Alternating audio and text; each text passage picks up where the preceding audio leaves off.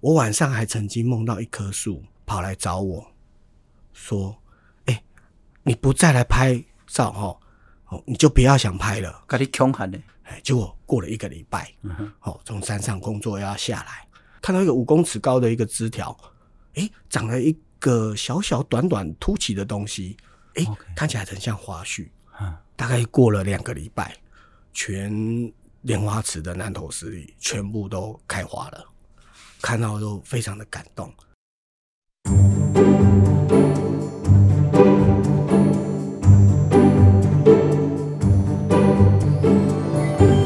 欢迎收听周三来听岛。今天呢，我们要谈谈美食、景点跟电影啊，哈，哎，大家不要被我骗了哈。可是这真的跟美食、景点都有关。美食是什么呢？应该大多数的人都吃过糖炒栗子。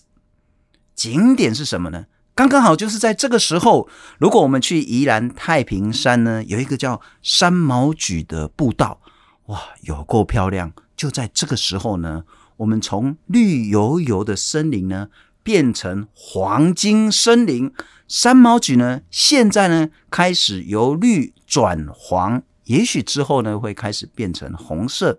那电影又是什么呢？我相信应该所有人都看过《龙猫》这部电影了哈。豆豆喽，豆豆喽最爱是什么呢？就是那个冬古里，也应该看过《冰原历险记》。有一只长得其实还蛮可爱，有一点好笑的，那感觉好像是狼，又好像兔子，其实它是远古时代的松鼠了哈。那松鼠最爱吃的是什么呢？就是象食。这几个东西有一个共同点，它通通都是壳斗科的植物，壳就是外壳的壳了哈。那斗呢，就是星斗斗座的那个斗。壳斗科的植物在台湾是非常非常重要，可是也很普遍的一个林种。那可是呢，在这件事情呢，台湾有一个我大家笑他叫做壳斗痴汉啊， 哈但这讲起来不太好听。但我是认为哈，就是刚刚我们讲那个《冰原历险记》啊，那个叫做什么？那个叫鼠奎特。鼠奎特有真人版，就是有一个人看到象石就为之疯狂，为了壳斗科的植物，为了象石呢，疯狂的爱上它，做了一大堆大家无法想象的好事或者是傻事了哈。傻到什么程度呢？傻到出了一个连学术界都叹为观止的这一本叫做《台湾象石家族图鉴》，非常厚、非常丰富的一本工具书。先来介绍台湾研究壳斗科植物，也是研究象石。我在想，他说他是第二，没有人讲他是第一。我们欢迎《台湾象石家族图鉴》的作者林焕庆林老师，你好。钟哥你好，各位观众朋友大家好，啊，林老师，我刚拍摄有一开始就冒犯你说你是叫做壳斗痴汉，甚至叫做鼠，这个叫什么？鼠奎特鼠奎特的真人版出现了。啊，你为什么会对这个象石或者是壳斗科如此的着迷啊？它在森林里面其实是非常的常见。好，然后你它在秋天的时候，它果实会掉落到林地上，啊哈然后你在哎走在山路的时候，你就会发现，哎，怎么会有这么奇特的果实？因为它长得其实还蛮蛮蛮特别的，是对，它就是一颗圆圆硬硬的坚果，可是它却又戴个帽子，啊哈，然后那个帽子呢，诶，每个种类又都非常的呃，各自有各自的个性嗯哼，哦。有的呢，它就戴个扁帽，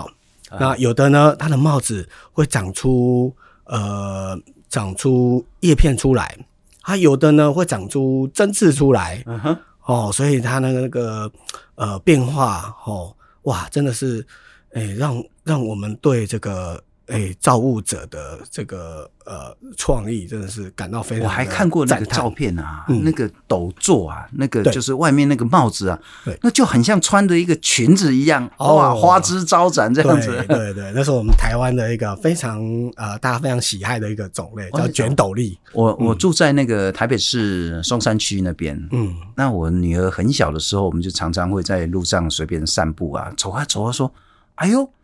这怎么会是有这个东西？好像我们在看龙猫，因为龙猫我们至少看了十次了哈。是就说哎、欸有冬瓜梨呢，啊就是冬瓜梨哇，看起来好漂亮，但小小的这样子。然后我看到底是什么哇，叫做青冈栎。对，我说哇，在台北市区里面有这个。后来查了一下，呃全台湾到处都是这个青冈栎， 对到处都是冬瓜梨。我们说可斗科，其实它就是一个学术上的一个分类了哈是，但它其实是非常非常复杂的。那大致上呢，它的这个果实呢，下面都会有一个比较硬的，也许是底座，也许是外壳，或者是我们讲帽子，这个大概就是一个共同的特征，可没斗有科。没有错。对，全世界的可口科植物大概呃大概是八百到一千种啦，啊好、哈看怎么怎么去区分。那它们共同的特征，八百到一千种哦，对，共同的特征就是它们的果实，哦的呃外部或者是上面哦，或者是下面，其实有一个呃包覆它或是托住它的一个硬壳状的构造，或者是一个软壳状的构造，都都各式各样的种类不同哦。但是就是有这样的一个构造，那个构造呃在植物分类学就把它叫做壳斗。那呃，一颗圆圆这样坚硬的这样的坚果，这是一颗果实，果实加上就是戴上这个壳斗或者戴上这个帽子，我们就叫把它就是把它称作为象石。是是，对，它会结象石的这样的树，好、我们就把它叫做壳斗科植物，或者是叫它做橡树。好了，那我们就开始那个名词解释了哈。嗯，所以橡石都是橡木或橡树的果实吗？没错，那橡木或是橡树就是可斗科吗？就可以这样子直接画等号吗？对，橡木是壳斗科这个庞大家族里面的一个部分。哦对，但是因为它橡树是比较多出现在温带欧美的国家，是这样对，那他们对橡树这样 oak 的这样的一个称呼，好、那我们其实可以、也可以把它当做是一个广义的蝌蚪科植物的一个俗俗名的称呼。但就学术来讲呢，就是橡树其实是可斗科的其中其中的一种而已，对，只对是因为大家就是说橡木可以拿来做家具啊，嗯可以拿来酿酒啦、橡木桶啦，搞不好还可以弄软木塞，对对所以它其实在跟生活就比较贴近。但其实除了橡树之外，可斗科还有其他的这些树种。对，我另外就说，大家应该印象最深的， 讲到吃，大家就比较有感觉了哈。嗯糖炒栗子，那我所知道糖炒栗子应该叫板栗吧？哦，对，它它也是可斗科，它也是。可是它它没有一个斗啊，它对就是一个栗子，怎么大家在市场或者是在夜市里面看到栗子，或是吃糖糖炒栗子的时候，哎、那它的帽子到底去对哪它里没帽了子怎么叫可对可斗？嗯，好、因为他的帽子实在是太不平易近人了。啊怎对么，说？他的帽子就是属于那种长满硬刺的那一种，而且它占的体积是非常的大，所以农民在采收这个呃板栗的时候，其实第一个动作就是把帽子先拿掉把帽子那个外壳就是先去掉。 OK，对，那除了板栗，就我们吃的糖炒栗子之嗯外，其他可斗科的橡实都可以吃吗？嗯都可以吃。都可可以吃头科的果实基本上是都没有毒的。哎，可是你看，我吃那个糖炒栗子，也许就是炒加一些什么样的糖啊，或什么的，对，很好吃，很好吃一。点不苦，一点都不涩。对，所以其他的这些橡实也都是一样，呃，不全然。不全然哦。对，当然我们现在会吃到的，它一定是最好吃的，它才会最具有商业价值嘛，因为市场上卖的最好。呵呵但是呢，其实所有的可口科植物都可以吃是啊，好吃不好吃的问题，然后好取得不好取得的问题，啊哈，对，所以像有一些种类它不是很好吃，对，哦，那比如说是一些像苦珠，它名字哎、就带着苦字，对，那它的果实吃起来就是苦苦涩涩，苦珠就是那个一个木一个木旁边一个木，然后上旁边一个那个什么呃猪味，大家对对对对大家好，对对猪味的那个对猪，猪味的猪苦对猪就是科，对不对？苦，这个其实中文的俗名呢来形容。蝌蚪科植物的非常非常多的字，嗯什么科啊、考啊、猪啊、栗呀、啊、哦科批嗯的那个科像，啊，对，嗯哼，哎，所以非非常非常多。那其实呃，过去中国他们其实就没有没有严谨的这个分类方式啊， OK，所以其实我们都可以把它当做是呃科鲁科植物的的统称这样子。了解了解、嗯所以包括像是那个松鼠啦，对，我听说黑熊也超爱吃这个蝌蚪科的象屎。也很喜欢，对对，像那个他们就常常在在瓦拉米那个步道啊上面就拍到，诶，就是可能在缺呃黑熊在缺乏其他食物的时候，其他嗯食物的季节的时候，比如像秋冬的时候，是它就会到青冈栎的树下，然后吃青冈栎。对哦，可是金刚力的象屎才一、这么小 啊，但是它里它要面吃很久。它里面的那个种子其实富含了，就像我们吃那个杏仁那样子，其实富含了很蛋很白质高营养的淀粉，淀粉淀粉类。对，所以其实吃的是会非常有饱足感的，哦，所以难怪，哎，连猴子都喜欢吃这个东西连。猴子都喜欢吃。哦，那很强。那另外就是说，那个我们刚刚讲美食啊，哈，嗯其实我们大概印象都只停留在糖炒栗子，就是板栗。对事实上很多很多的动物呢，都是以蝌蚪科的象食对为它的食物。对，可是最近哈，其实大家应该如果喜欢爬山的朋友，嗯可能又会找一个热门景点，叫做太平山。哦，真的是很漂亮啊！那时候想啊，台湾其实那个山有非常丰富的颜色变化，就在这个时候，对太平山的这一些我们讲山毛榉了哈，开始在变色。山毛榉在全世界算是一个非常珍稀的植物，呃，其实它在呃欧美国家、哼，温带的国家，嗯哼，哦，其实是非常的普遍。哦，这样子哦，对，像有我像我之前蜜月旅行，我们是去呃纽西兰，嗯哼，好，那纽西兰呢，他们就从欧洲引进一种叫欧洲三毛菊的， OK，对，然后他们也是到纽西兰种的到处都是，是他们就喜欢在庭院里面种这样的植物，嗯哼，甚至把这个欧洲三毛菊修剪成绿篱， 所以非常有趣。对，那因为我们台湾的环境其实是比较四季如春啊，我们没有很明显的就是啊，诶、诶、干冷的这样的一个季节，是对，所以我们的环境其实对于常绿树来种来讲，哦，它是比较适合、比较优势的。嗯哼，对，所以对于像三毛榉这样的落叶的树木呢，哦，它在秋冬它就会变得比较弱势，是那慢慢慢慢的，哦，就会诶、被竞争掉。然后再加上，其实三毛榉它喜欢诶、潮湿寒冷的地方，比较喜嗯欢冷凉的地方。对，所以我们台湾诶、最适合现在目前的环境最适合长三毛榉的地方，就是在我们东北部，然后 OK 在东北季风吹袭这样子嗯寒冷多雨这样的一个山头上。是哦，就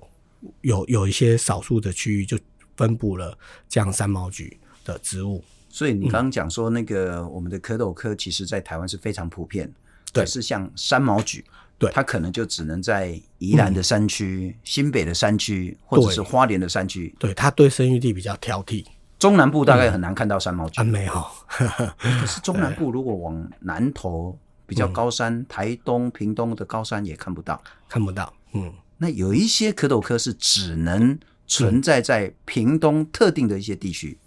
呃，对，像我们刚刚讲的三三毛菊，哦，它就是很挑挑地方。是好、然后我们其实台湾这么多蝌蚪科物种，它大概四十多种蝌蚪物种，然后很多很多是特有的物种。是对，那其中很多大部分其实都分布在我们台湾的东南区， ，OK，哦这个很特殊的一个地方。哦，对，那个大概就是东南区，大概就是指大概大武，是好、这这这这一带。不过我记得应该是之前一阵子，好几年前啊，嗯蛮多呃喜欢生态的人，嗯特别迷恋这个叫山毛榉。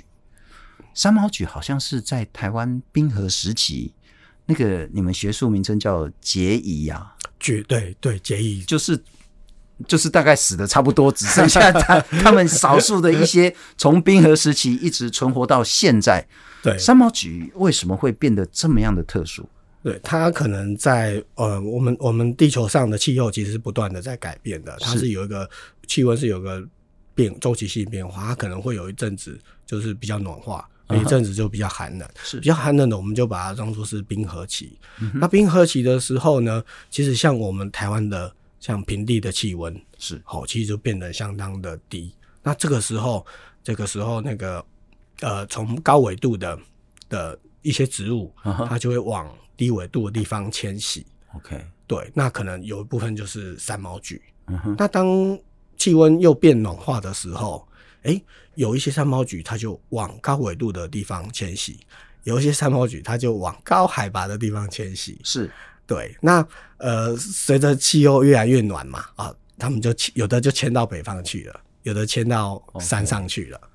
对，所以我们现在目前看到的这个三毛菊的族群，就是在当时候冰河时期慢慢退却的时候，往山上移的那一群。我之前一直跟人家讲说，其实植物会动啊，每一个人都笑我说你到底懂不 懂植物怎么会？它就是植物为什么会动？嗯可是刚刚林老师一直用一个字眼比我更荒谬，就是说迁徙这样子。嗯对嗯对对，植物的迁徙，特别是可斗科的迁徙，可不可以跟我们谈一谈？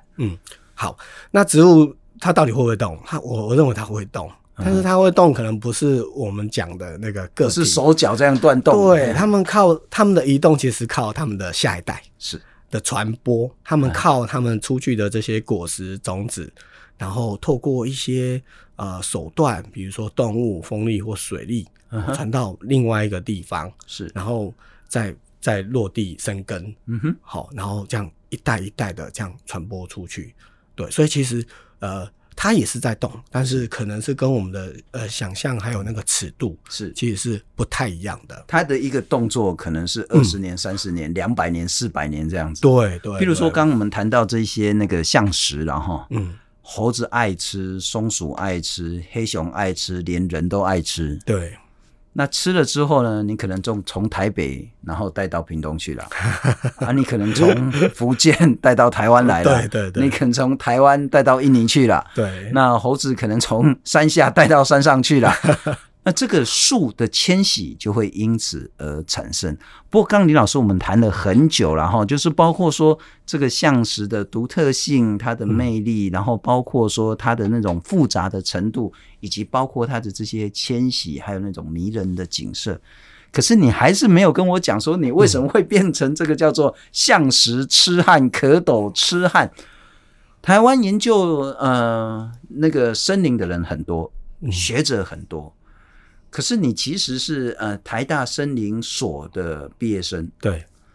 然后你现在是在叫做一间 太太阳无限公司 上班，那算是上班族了。哦 我这样讲一定很多人根本不懂。所谓的太阳无限呢，就是说你的吃穿都是靠太阳，哎、对对，我主要收入是你靠是太阳 能。你现在是农民了。 对，所以你讨起你也一个再生父母，你的老板这样子。嘿嘿嘿，那我的意思就是说，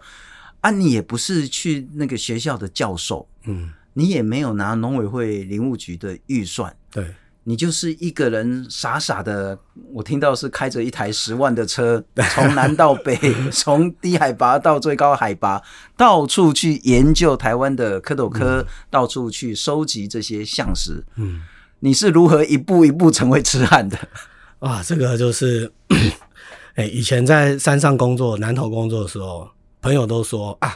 哎、阿庆吼，嗯过去有树啊精美去啊啦。哦，给我摩西那看你。嗯哎，摩西亚坎起啊啦，哎啊，就是我从呃研究所、大学这样毕业之后，其实我还是觉得我自己非常喜欢植物，是所以我希望我工作的地方是可以一个充满了植物的地方。是，好，所以我那时候就选择了一个叫做那个莲花池的研究中心， OK，在南投哎那在边，南投，哎，因为那个地方哦，它有非常非常多植物哦，而且很多植物是只有在那边才才可以发现。是然后哎，在那边工作，我要去天然的森林里面，我走路只要五分钟就到了，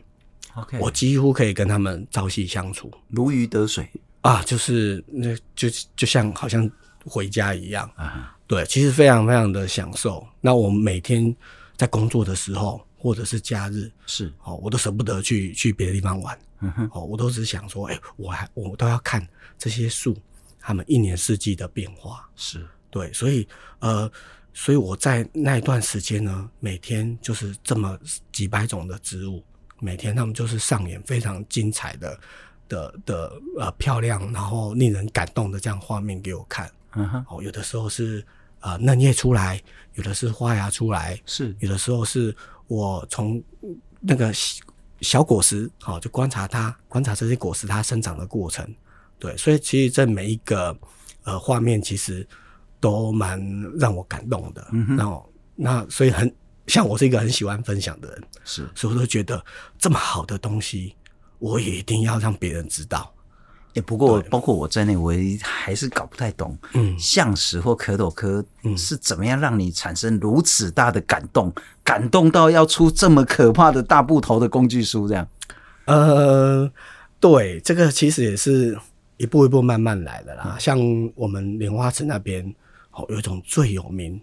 的树木，它叫做南投石栎。 OK，对，那那个时候其实大家对南投石栎是相当的陌生，嗯因哼为它只局限分布在某些地方。 ，OK，对，所以我每天我们再去做调查的时候，都一定会遇到南投石栎。嗯哼，而且南投实力一出现哦，就是啊，非常的呃有气势，因是为它都是森林里面最最大棵的树木，所以我们呃每天这样跟它朝夕相处，好、我就觉得说，诶，我想要把它的一些故事，我观察它的东西，好、把它带出来，让大家知道。嗯哼，对，所以我每天哦都想着我要拍它，我要去偷窥它，这 样，所以就慢慢变成痴汉。然后在这样记录的过程中，可能呃日有所思，夜有所梦。我晚上还曾经梦到一棵树跑来找我，说：“哎、你不再来拍照哈，哦，你就不要想拍了。”哦，他是用这样的威胁的口把你气，恐吓的，甲我恐吓，吼、所以我我规个人我个叫伊，我惊到诶、就是惊醒了啦，对啊，但是他没有说他是谁， OK，对，啊但是我知道他是南投实力，对，而且他公司他跟我讲说叫我要赶快去拍花，这样，后来隔天早上我就到山上去看，哎、那每天都在看哪里哪里有开花、啊。嗯哼，对啊，后来我就想说啊，大概梦是就是就是梦而已啦，了解，哎、了不解，要当真。哎、结果过了一个礼拜，嗯哼，哦，从山上工作要下来，在路途上遇到一棵比较矮的南投石栎，好、大概五公尺高啦。哎、诶看到一个五公尺高的一个枝条，哎、长了一个小小短短凸起的东西，哦，然后就引起我的注意了。哎、这个会不会就是南投石栎的这个花絮？哎、在那个森林，其实大部分的的植物在三月、四月、五月就已经都出嫩叶，都开花了。是，可是南投实力就是花一直一直不出来，对，所以后来看到那个花絮，我就非常的高兴，嗯哼哦，然后就把它采集拍照下来，诶， OK 看起来很像花絮，嗯对，然后后来过了大概过了两个礼拜，全莲花池的南投实力全部都开花了，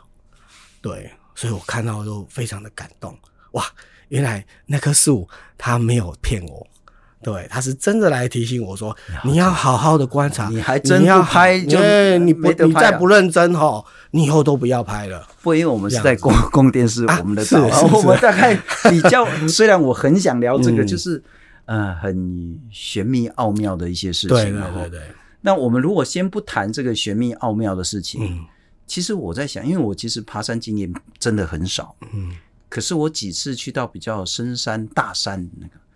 你就会感到说，那个就是一个很很强大的力量。我们就不要讲说什么神秘的事情，它就是一个很强大的力量。那你在面对这一股力量的时候，你当然就是说自己是很卑微，是你会臣服、敬拜这样子的一个力量。是然后你会感觉说，那我在跟他之间那个关系是什么？我可以再做什么，或是他希望我做什么？我我觉得应该，我这样讲应该很多人听得懂了哈。那、对一些人来说啊，你要这边尾后兰然后，但事实上，你到山里面看到一棵大树在你面前的时候，嗯，不一定是要很巨大，但是你就会感觉到说，似乎它在某一种力量在召唤或是感应着你这样子。对这个就是你投入这一本书做出来 就是去有球啊精美去啊，啊，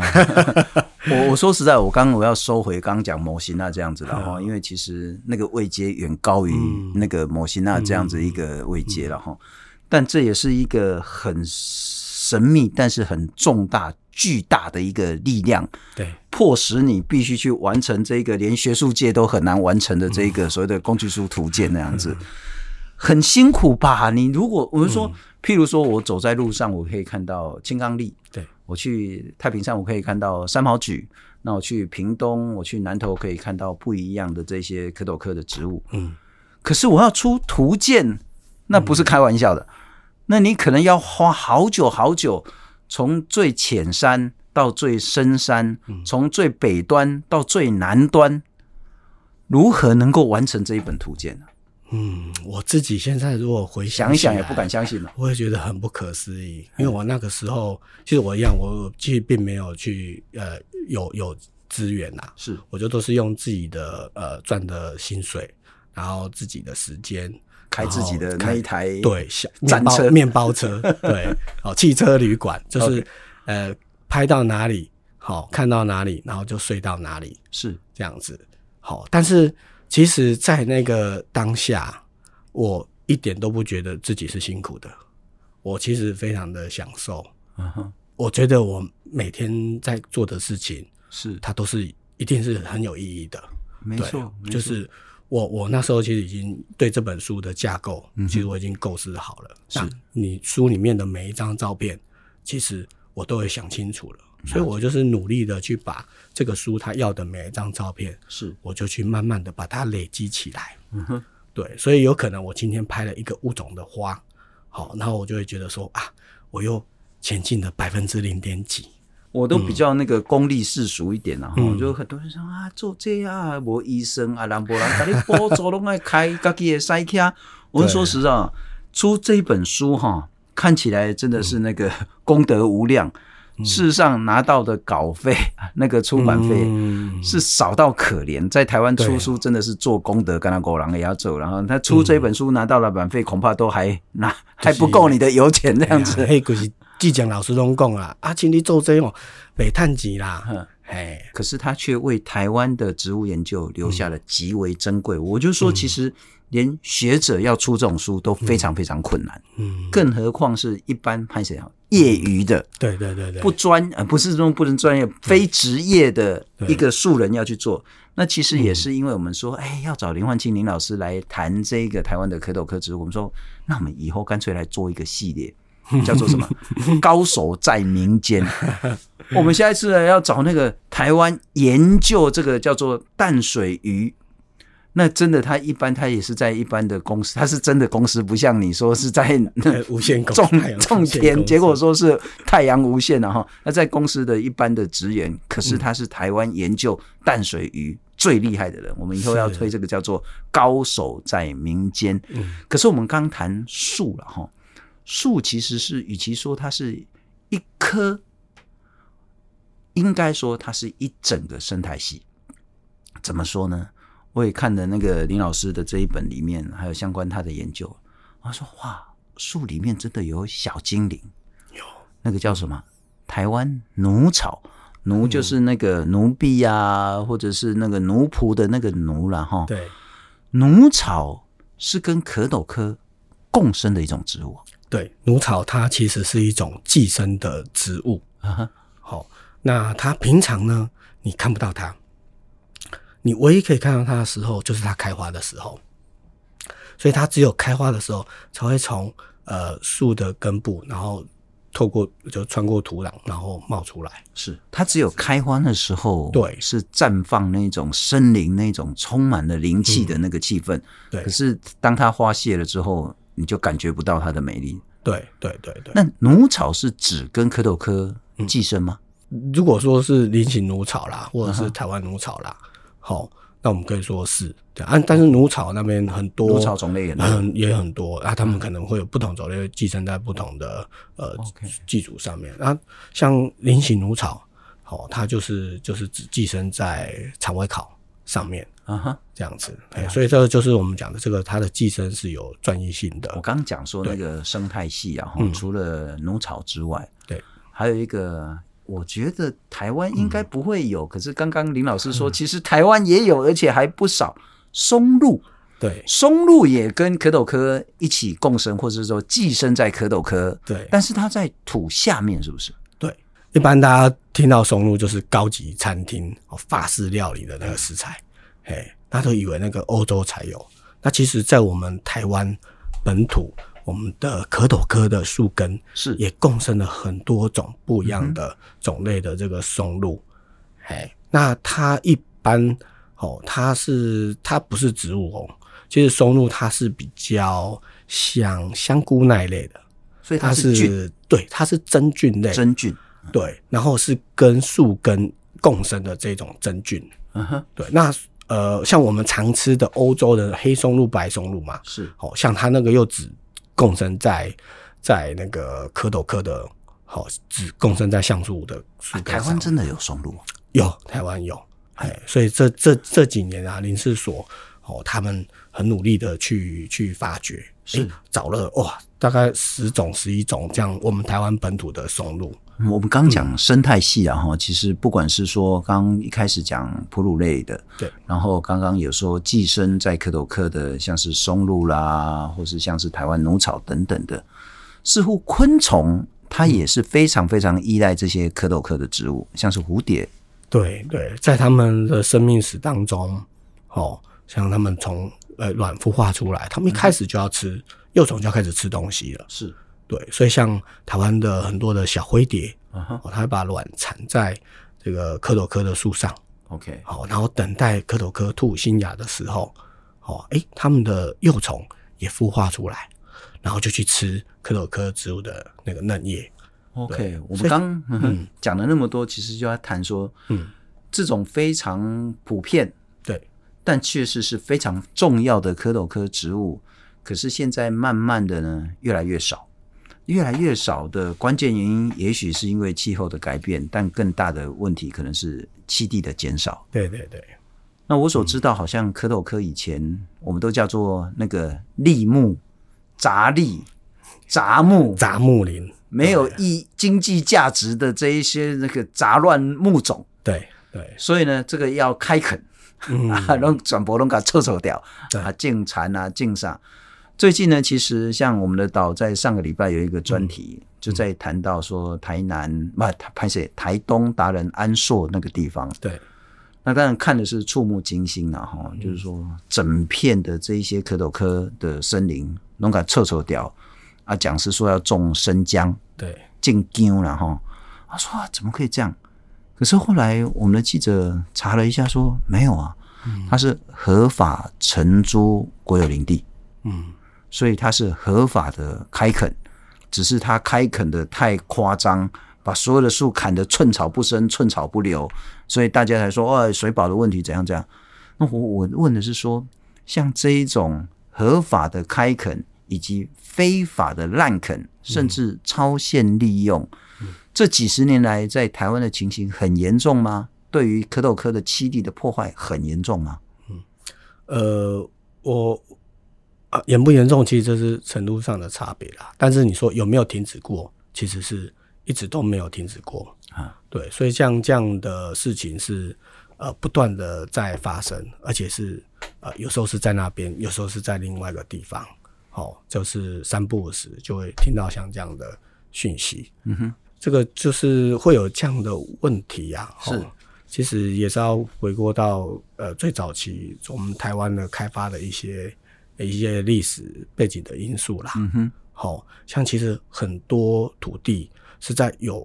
政府来之前，是哦，这些呃林农或是农民他们的祖先就有在这边啊、开垦，嗯那、政府来了之后，他们就把它呃列管，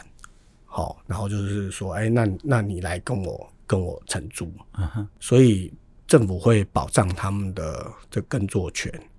这样，然后或者是说，哎、过去我们还有在呃砍伐森林的时候，是好、然后就是像聪哥刚刚您讲的，他们就认为说，哎，这些蝌蚪科树木它其实并没有什么经济价值，我们应该要把它们移除掉，然后换成有经济价值的树种。是所以像台东安台东安硕那边就是这样，好、过去哦那边的栗林就大面积几百公尺、几百公顷的这样子被砍伐，他们叫做林相变更、嗯哼，哦啊，但是造了树林之后呢，诶、其实这个造林的树种其实长得不如预期的好，是所以有的就是废根掉，嗯哼，它、甚至有一些呢，它是在砍伐的时候它就没有砍到。 OK，对，但是那个在呃早期的这样政策政策之下，那些土地其实都已经被编为所谓的林地。嗯哼，哦，那在他们的视角来讲，那个就是呃要来种植人工林的土地，就不可以作为它用、是这样子。是哎，所以过了几十年之后，这样的法规或是这样的呃呃土地的的的地目，好、好、那一直没有去去去更改。嗯哼，好，那如果我们政府最近这几年又要再推行这个新的林业政策的时候，是有新的补助政策下来，那可能会引诱到呃一些林农，他觉得说，哎、对我这个土地在这边哦，已经几十年没有没有没有耕作，没有种树了，哎、那我可以来来去领这个补助款，是好、然后去种新的这样的树，嗯哼，哦，那其实在这个几十年来，哦，呃，这个造林失败的这个基地，其实已经慢慢的又被原生的树种哎来取代，是哦，然后很多是可斗科的木头，很很多是可斗科的树种、嗯哼，哦为什么？因为当初在砍树的时候。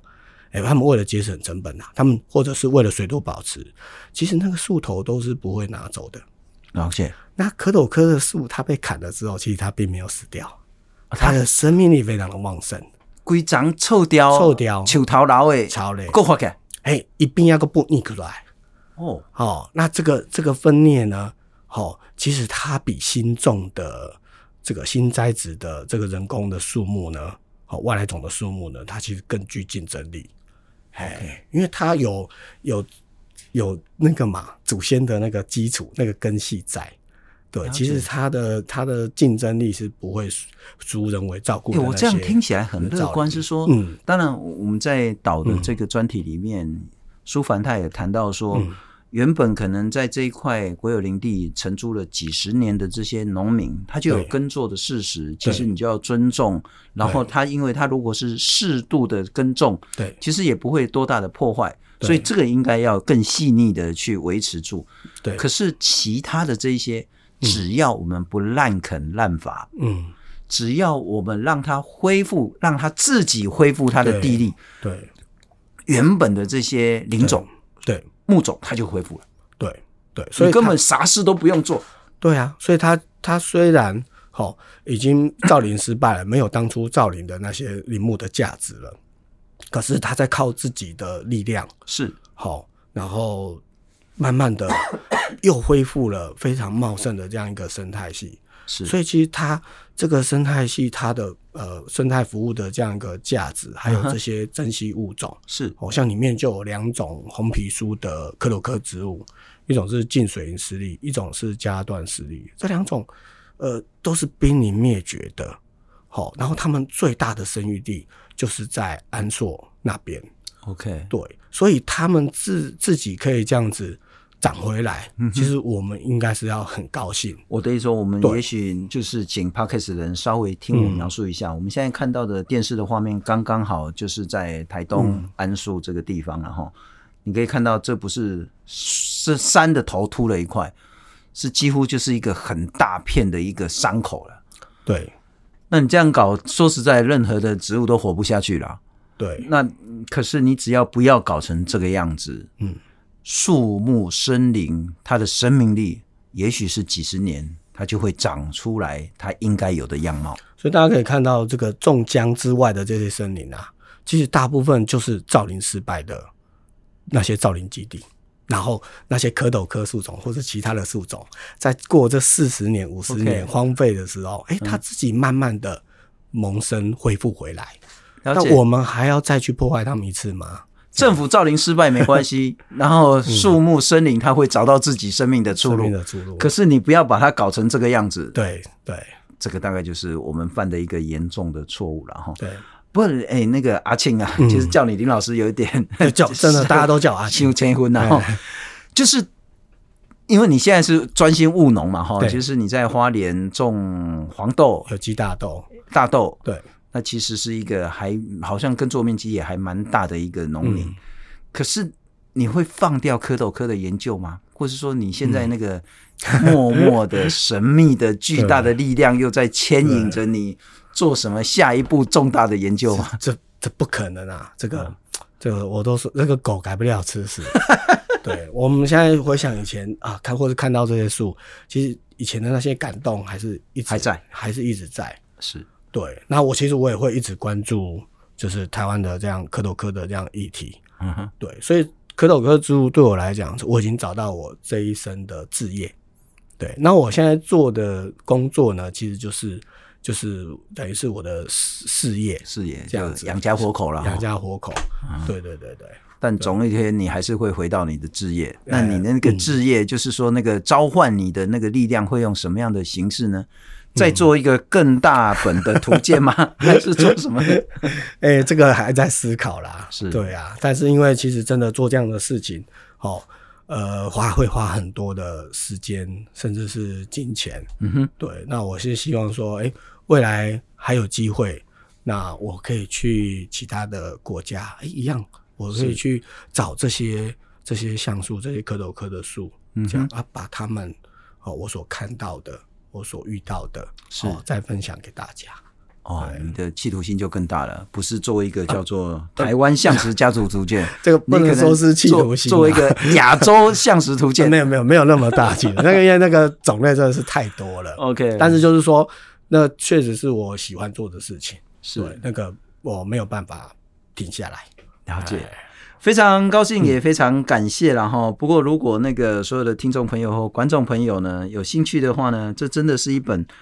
虽然是很巨大、那宏伟的工具书，但它其实是一个非常好看、非常精彩，可以了解台湾从北到南、从平地到深山的所有可斗科植物的一个最好的一本书。那如果经济允许的话，其实买一本放家里是真的很不错了哈对。对那否则的话，去图书馆借应该都借得到这一本《台湾相石家族图鉴》。非常谢谢这本书的作者林焕庆，谢谢阿庆。谢谢聪哥，谢谢大家。